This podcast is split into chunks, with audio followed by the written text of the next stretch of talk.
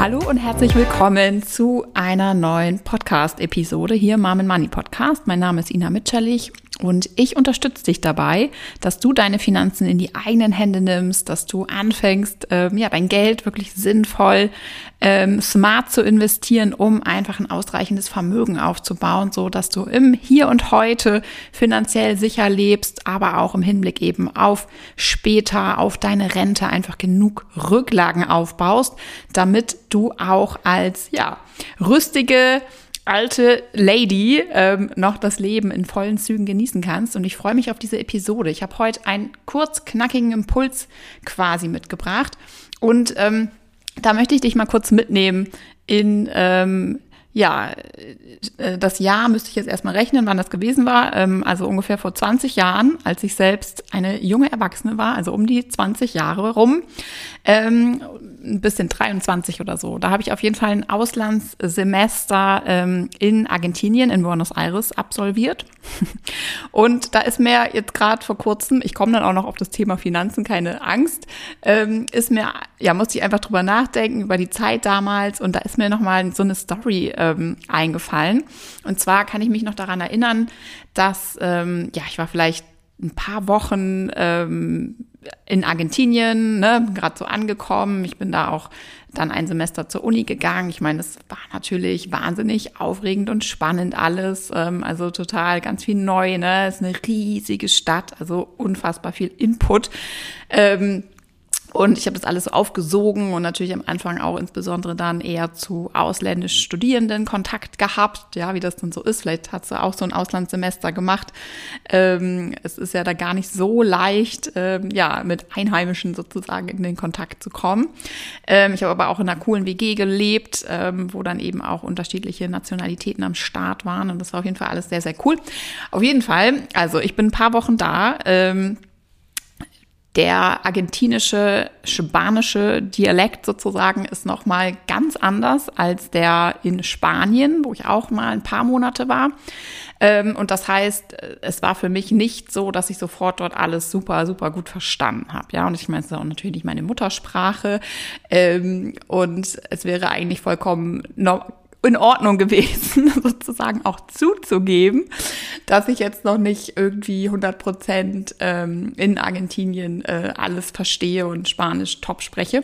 Und ich erinnere mich daran, wir waren mit mehreren Leuten zusammen essen abends und ich habe einfach die Karte nicht komplett verstanden. Also es waren viele, viele Gerichte auf dieser Speisekarte die ähm, ja, die mir nichts gesagt haben, weil hallo, ich meine, äh, natürlich gibt's auch in jeder Region wieder unterschiedliches Essen, aber egal. mein damaliges 20 äh, ich bin zu cool für diese Welt, ich, hat ähm, dann quasi so getan, als würde ich das alles verstehen. Ich habe mich einfach nicht getraut, sozusagen, ne? Also zuzugeben, dass ich da jetzt nicht alles, ähm, jedes Gericht checke und habe dann halt einfach irgendwas bestellt, ja, von dem ich gar nicht genau wusste, was es eigentlich ist oder eigentlich gar nicht wusste, was es ist und habe dann irgendeine Pampe mit irgendeinem klipprigen Fleisch bekommen, was einfach ja mir persönlich nicht nicht geschmeckt hat. Ähm, ich habe es dann aber trotzdem gegessen, weil ich mich halt ja, einfach in diese Situation gebracht hatte, ne? Ich meine, ich habe halt äh, nicht gefragt, ja, weil ich einfach jetzt rückblickend, ne, nicht das Selbstbewusstsein hatte oder einfach das Gefühl hatte, ich würde mich dann irgendwie, ja, als dumm outen oder nicht, ähm, ja, ne, der Sprache halt sozusagen noch nicht mächtig. Das wollte ich halt in der Stelle nicht.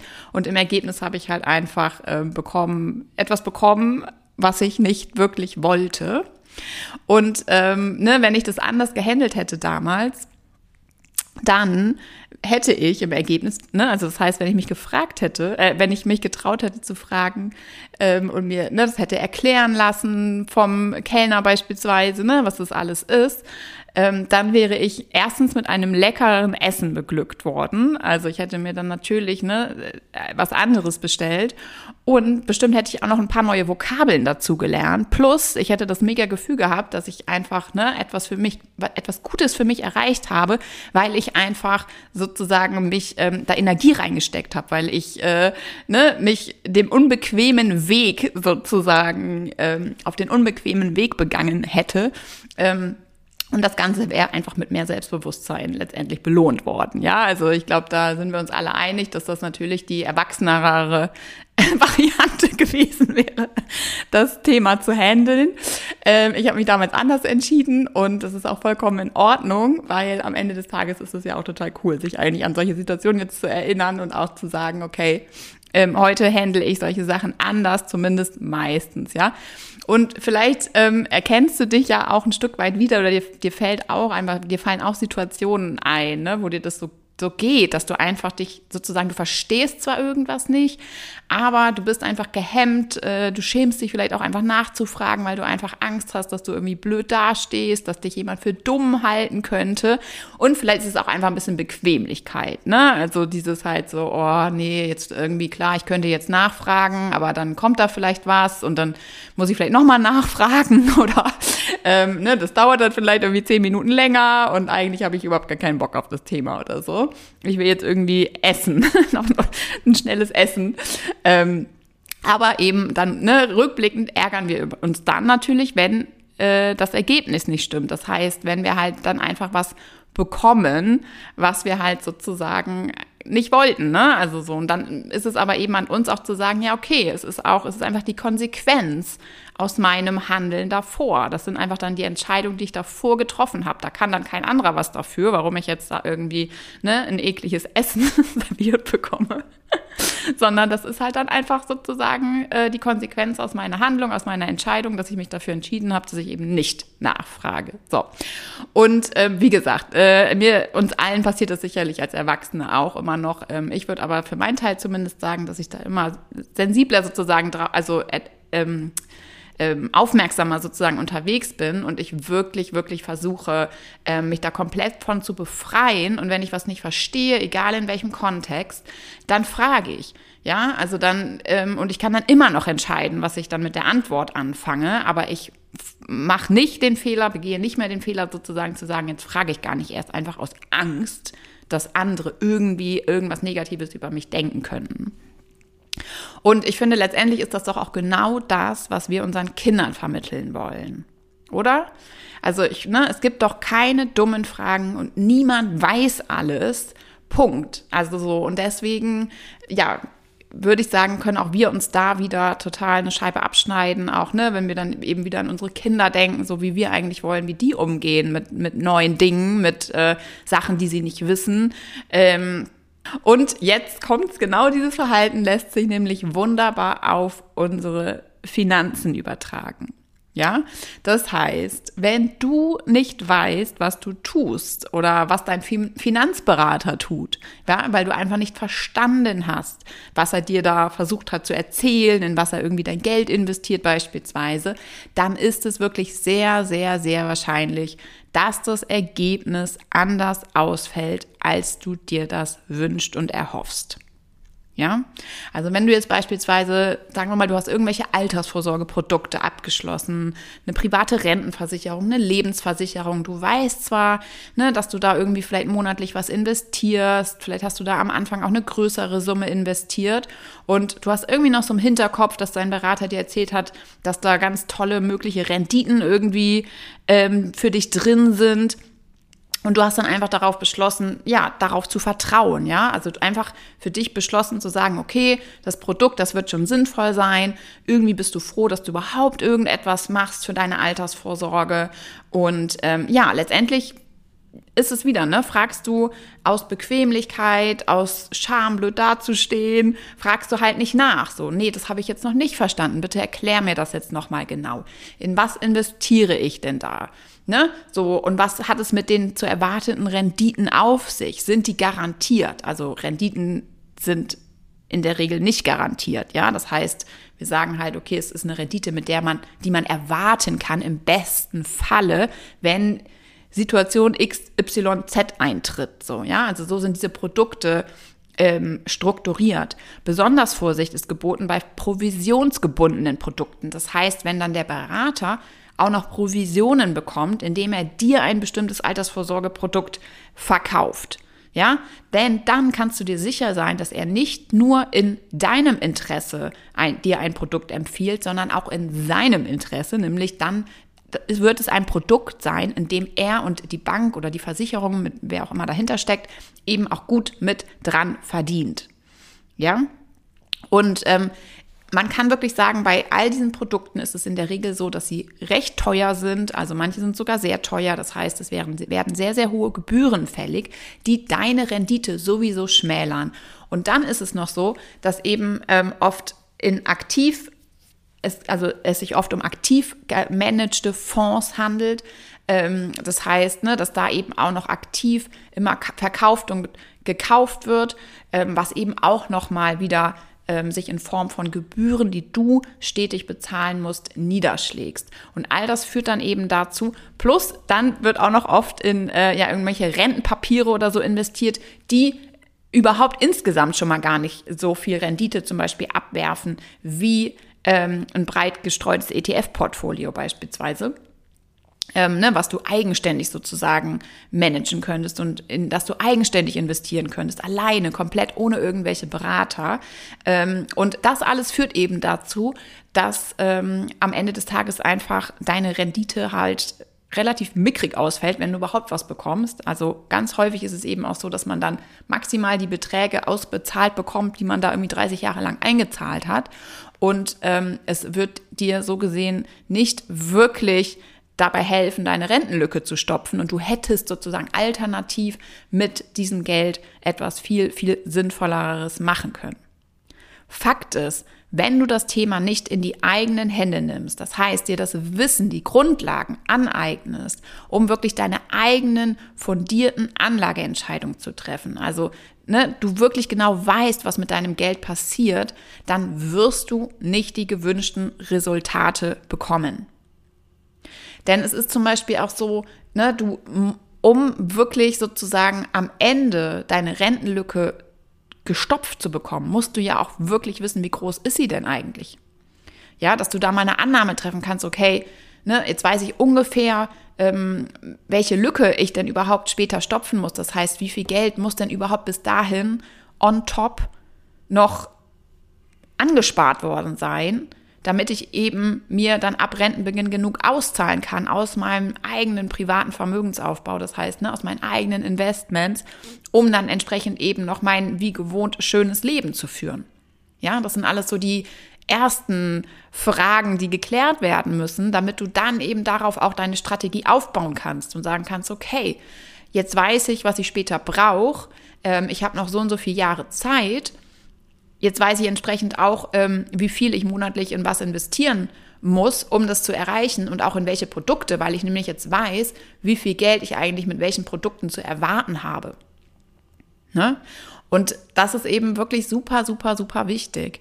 Und es ist eben auch Fakt und wirklich von ähm, breiter Front, also von ähm, Finanzexpertinnen, ähm, Verbraucherzentralen, Stiftung Warentest, also alle sind sich einig, eigenständig in kostengünstige, börsennotierte Indexfonds zu investieren, also in unsere lieben, lieben ETFs, ist das bestmögliche Instrument für dich, um eben ausreichend Vermögen aufzubauen. Und es wird den Unterschied am Ende des Tages machen für diejenigen, die sich eben mit diesem Thema, das heißt auch mit Börse wirklich beschäftigen und sagen, okay, ich wähle jetzt einen Teil meiner Altersvorsorge auf jeden Fall ähm, über die Börse abzubilden ähm, und eben denjenigen, die es eben nicht tun werden, das wird einen riesigen Unterschied einfach machen im Endergebnis.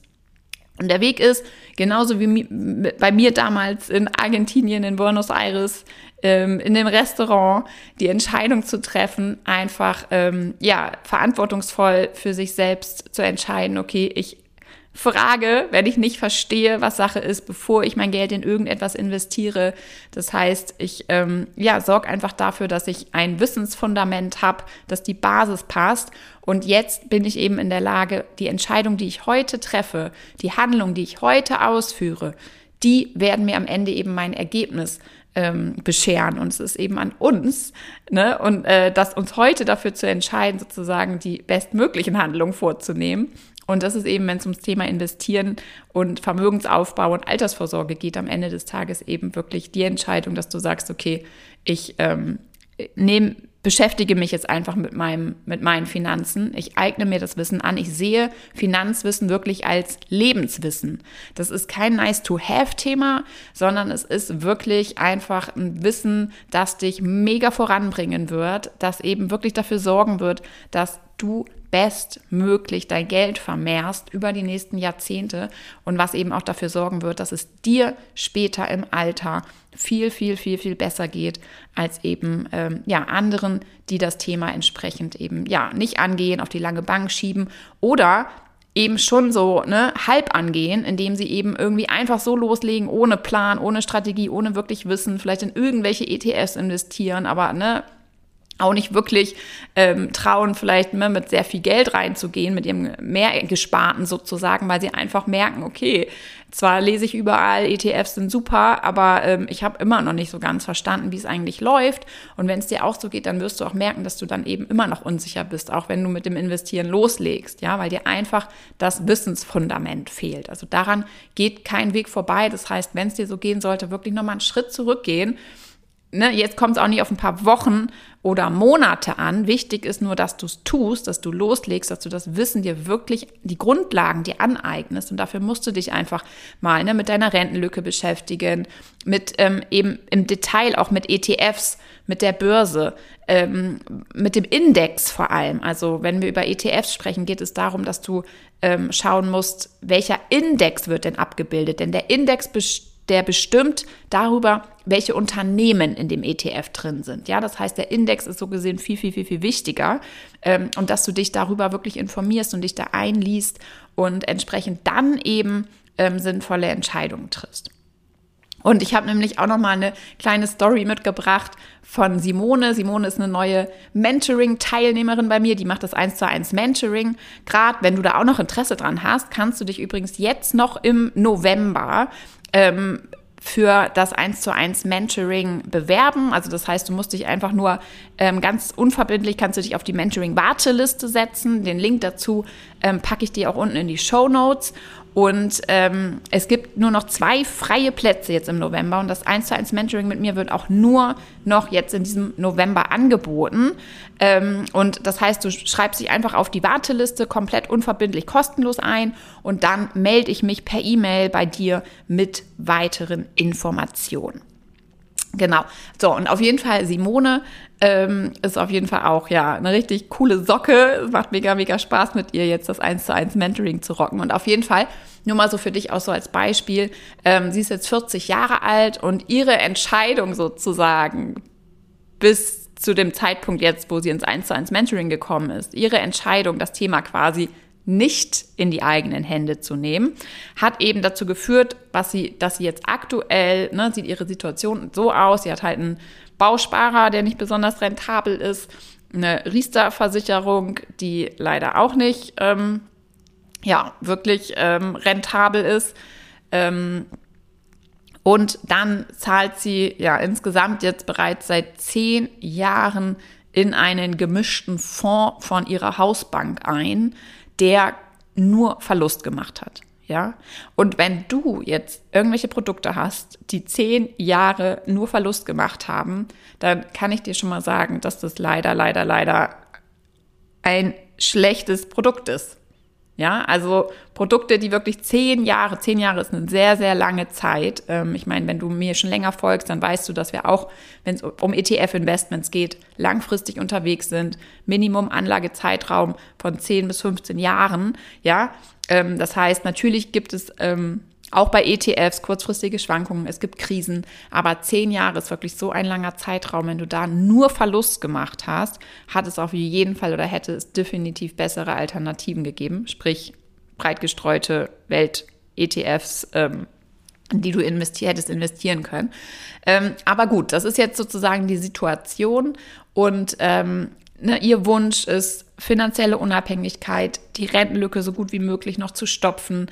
Ähm, sie ist, lebt zwar in einer Partnerschaft, aber es ist ihr auch klar, so niemand weiß, was passiert. Das heißt, es ist ihr auch super, super wichtig, dass sie sich halt ähm, ja unabhängig aufstellt von ihrem Partner, dass sie eben auch zur Not alleine zurechtkommen würde. Und letztendlich, sie ist über meinen Podcast gestolpert. Ähm, gemeinsam rocken wir jetzt ihre Finanzen und es ist natürlich, ähm, ja, wie soll ich sagen, ähm, mega, mega, mega, dass sie jetzt an diesem Punkt ist. Sie kann super viel noch erreichen. Und ähm, auf der anderen Seite ne, ist immer so ein bisschen dieses am Anfang, dass man denkt, okay, hätte ich irgendwie vor 20 Jahren angefangen. Natürlich ist jetzt irgendwie auch schon viel, ja, Geld, sage ich mal, ungünstig investiert worden und es hätte alles anders laufen können. Aber das ist am Ende des Tages nicht der Punkt. Das geht uns letztendlich ja fast allen so. Ähm, wichtig ist einfach, dass man irgendwann dann an diesen Punkt kommt und zwar ja dann, wenn man natürlich noch Zeit hat, ne, bis zur Rente, dass man sagt, so, okay, egal was bis jetzt war, ich vertraue mir jetzt, dass ich einfach ähm, ja mir das Wissen aneignen kann und jetzt andere Wege einschlagen kann. Und ähm, sie hat dann auch noch mal so ganz cool erzählt, ähm, ja, dass es bei ihr eben so das Thema auch war, was sie bis jetzt aufgehalten hat, loszulegen, eben echt so die Prägung aus der Kindheit. Sie war auch nie besonders gut in Mathe, hatte einfach Angst vor Zahlen, ähm, hat immer eher so ne, gehört ähm, in der Schule und zu Hause, ja, Mädchen sind halt eher gut in Sprachen. Und das ist auch alles ne, eine Prägung, das ist einfach so, Mm, ja, so ein gewisses ähm, Gedankenmuster, Gedankenmuster, die wir viele von uns, ne, Frauen in uns tragen noch. Und das führt eben oft dazu, dass wir uns lange nicht rantrauen an das Thema. Ne? Mm, und dann, das fand ich auch nochmal interessant, hat sie auch erzählt, dass sie sich eben einfach auch auf den Arbeitgeber ein Stück weit verlassen hat. Ne? So nach dem Motto, ja gut, ich zahle hier ja in die Rentenkassen ein, vielleicht gibt es auch noch irgendwie eine betriebliche Altersvorsorge. Naja, das sollte dann alles schon irgendwie passen.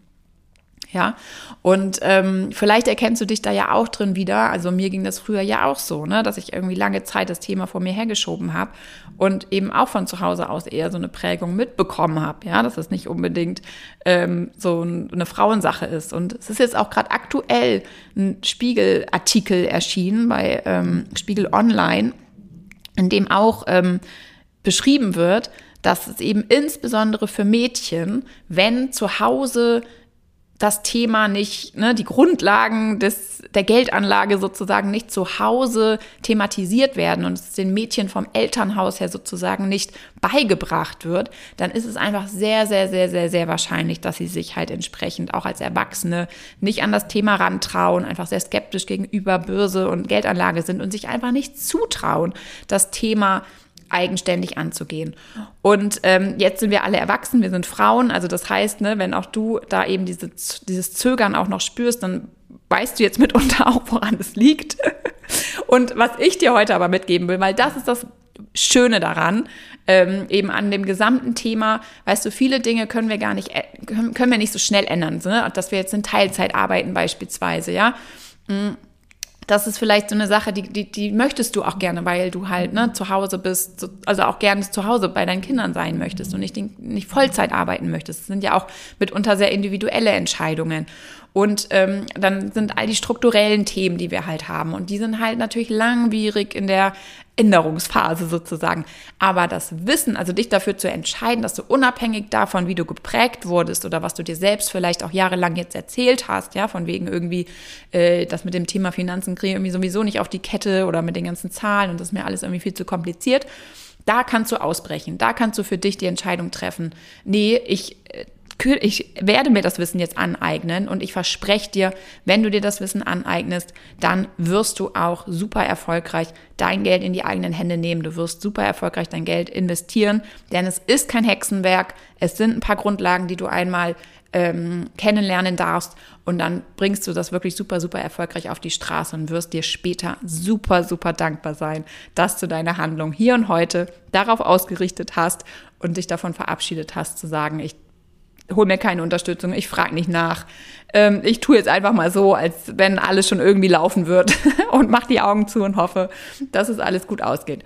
Mach es anders, nimm deine Finanzen in die eigenen Hände und wenn du Lust hast, dass ich dich dabei unterstütze, lade ich dich ganz, ganz herzlich ein, dich einfach auf die Warteliste von meinem 1 zu 1 Mentoring einzutragen. Wie gesagt, es gibt jetzt im November die letzten zwei Plätze, die vergeben werden und ich freue mich super, wenn wir uns dann vielleicht schon in den nächsten Wochen zusammen im Mentoring sehen.